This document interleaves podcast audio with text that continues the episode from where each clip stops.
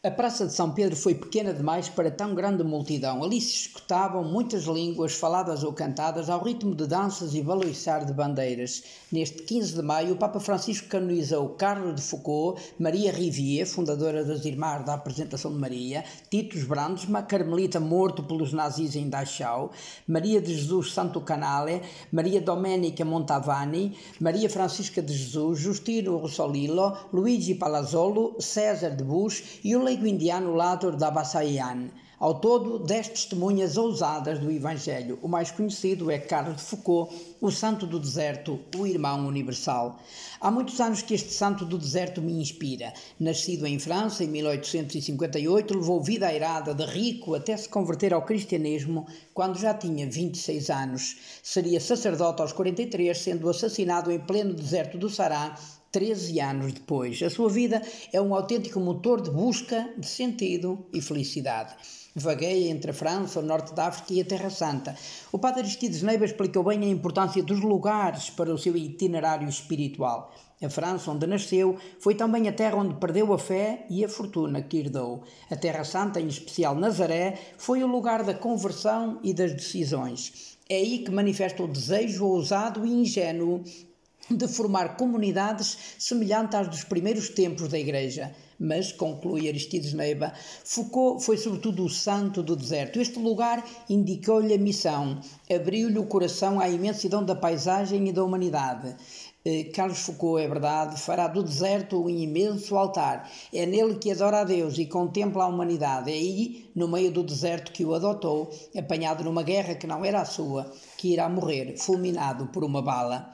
Tal aconteceu em Tamanrasset, Argélia, a 1 de dezembro de 1916. Marc Botzong, assistente-geral dos Espiritanos, francês que trabalhou vários anos no deserto do Sará, na Mauritânia e na Argélia, dizia que Carlos de Foucault é enorme pela sua busca espiritual, o seu espírito missionário e a sua fecundidade inesperada depois de uma crise profunda, converteu-se ao cristianismo. Os seus escritos sobre o mundo dos tuaregs tornaram-se referência obrigatória. A sua opção por um estilo de vida simples e a sua escolha dos tuaregs, povo desprezado e abandonado, abriu portas a uma das páginas mais bonitas da missão da Igreja, a opção pelos excluídos, pelas periferias e margens. Como hoje diria o Papa Francisco, a sua forma de missão insistia mais na fraternidade e testemunho de vida do que na pregação Além do mais, num contexto muçulmano, praticou na perfeição o diálogo interreligioso.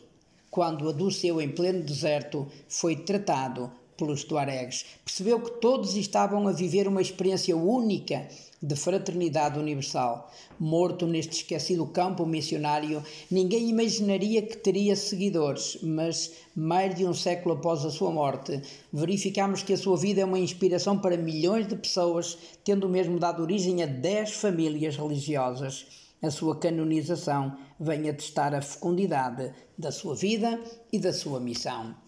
Na encíclica Fratelli Tutti, Todos Irmãos, o Papa Francisco rasga-lhe enormes elogios na conclusão deste documento final. Diz: Quero terminar lembrando uma outra pessoa de profunda fé que, a partir da sua intensa experiência de Deus, realizou um caminho de transformação até se sentir irmão de todos. Refiro-me a Carlos de Foucault e conclui: o seu ideal de uma entrega total a Deus encaminhou para uma identificação com os últimos, com os mais abandonados no interior do deserto africano. Naquele contexto afloravam os seus desejos de sentir todo o ser humano como um irmão e pedia a um amigo: peça a Deus que eu seja realmente o irmão de todos.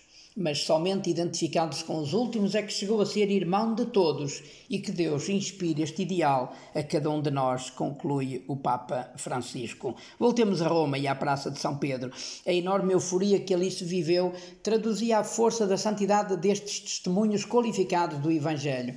O Papa Francisco lançou um desafio: servir o Evangelho e os irmãos, oferecer a própria vida sem retribuição, fazê-lo em segredo, oferecer sem esperar retribuição, sem buscar qualquer glória mundana, mas escondido humildemente como Jesus. A isto somos chamados também nós.